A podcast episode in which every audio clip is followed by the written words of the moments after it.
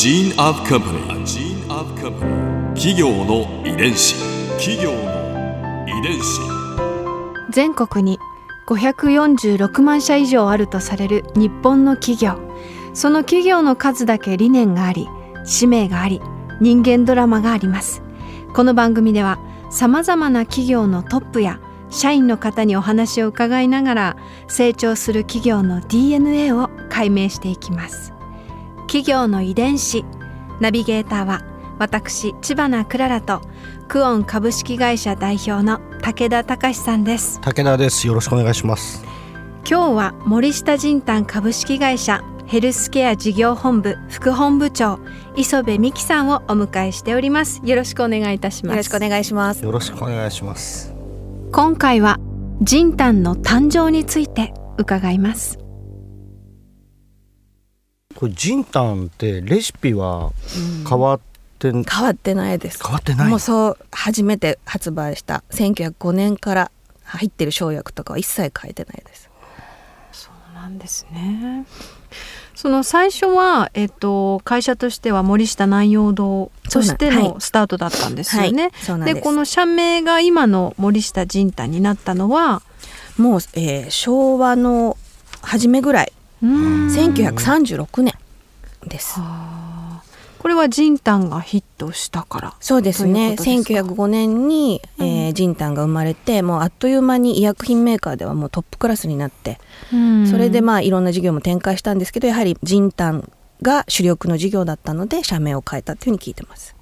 うん。やっぱり開発にはご苦労もあったんでしょうか？そうなんです、うん。あの1905年になんでこんなものが生まれたかってういうとん知りたい、森下博がはい。台湾に出兵した時に、ええ。現地でこういう当たり前のように携帯して何かこうみんな口に入れてるのを見たんだそうです。はい。それを見てあの多分聞いたのかな？それ何ですかって、うん。そしたらまあ体にいいあのそういうものですよ。お薬なのか食品なのかわからないけどそういうものですよっていうのを聞いてじゃあこれは日本でもまだまだ西洋医薬とか入ってきてない時代でまあ、うん。簡単な病気風邪だったり食あたりだったりそういうのでも命をなくす人がすごく多かった時代ですから、うん。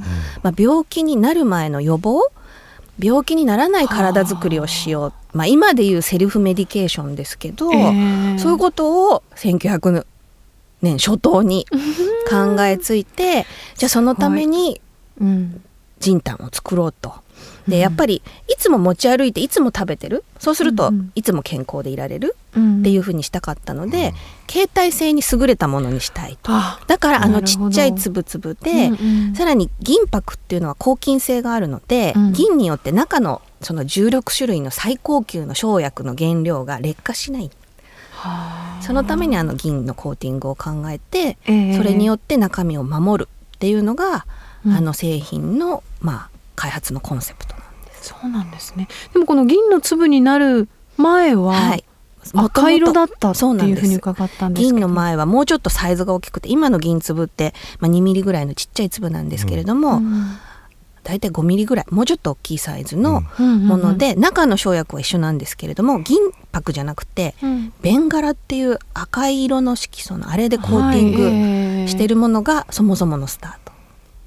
でそこから銀色になってサイズがちっちゃくなって。でもやっぱり携帯性に優れたものって考えていたので、創業時からすごくケースにはこだわっていて、はい。いろんなこうあのブリキのケースとか、あああいうものも昔から作っていたんですよね。結構可愛らしいブリキのカンカンの小さいやつ、それにジンタンを入れてみんなポケットに入れていつでも食べれるようにすれば、うん。そうやって健康維持につながるだろうっていう思想があって。企業の遺伝子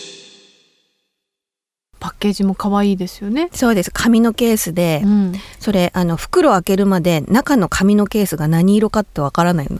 5確かに。色ぐらい展開があって。今武田さんのお手元にはいジンタンのケースが、そう。それ銀色でしょ？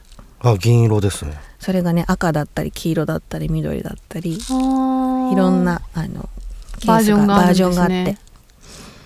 ピチバナさんの手元にあるのは金だからそれ当たりあ当たりました。武田さんごめんなさいね。すいません。私の方が当たりで あいろんな色があるんだ本当だ。そうやって。でこれで下をこう押し出すようにうんすると穴が上部に出てきてここから粒がそうなんです。出てくるそうなんです。ほらもう香りがジンタンの香りが漂ってきてるでしょ？ね。このパッケージにいるこの男性は誰はいですか、うちのもう商標ですけれどもこれもう創業時からほとんど形も変えてなくて若干ちょっとずつ顔を変えたりはしてるんですけれども、うん。もう本当うちのトレードマークです。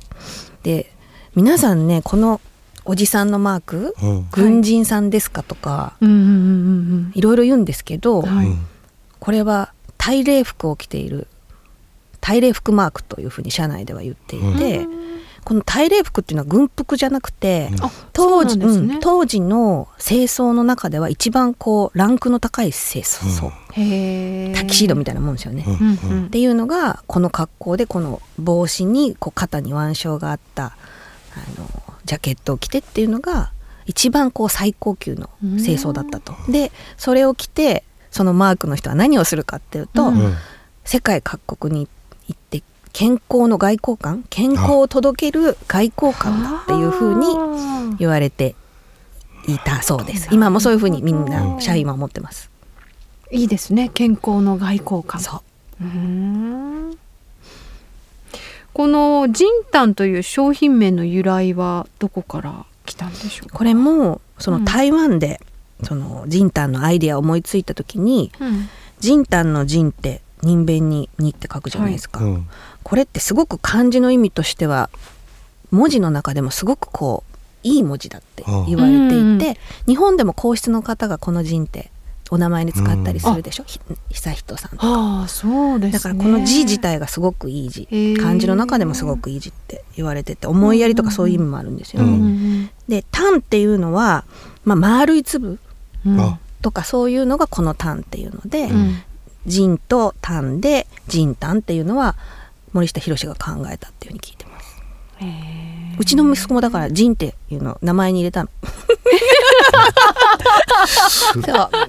そう私ね会社あのうん産休育休取って休んだ時うんに社長からうん「あ子供なんて名前にしたんだ」って言われたんで「うんいやもうジンタンのジン入れましたよ」って言ったら「いやお前大丈夫か?」って言われたんですけどそこまでのめり込んで大丈夫かみたいに言われたんですけど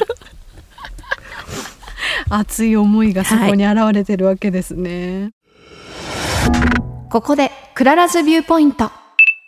今回磯部さんのお話の中で私が印象に残ったのはジンタンのあのトレードマークです、まあ、大礼服の男性これがあの軍服を着てる男性ではないということとそして健康の外交官であるという。なんともこれもグローバルな視点に立った創業当時から愛されてきたトレードマークなんだなと思いました。企業の遺伝子。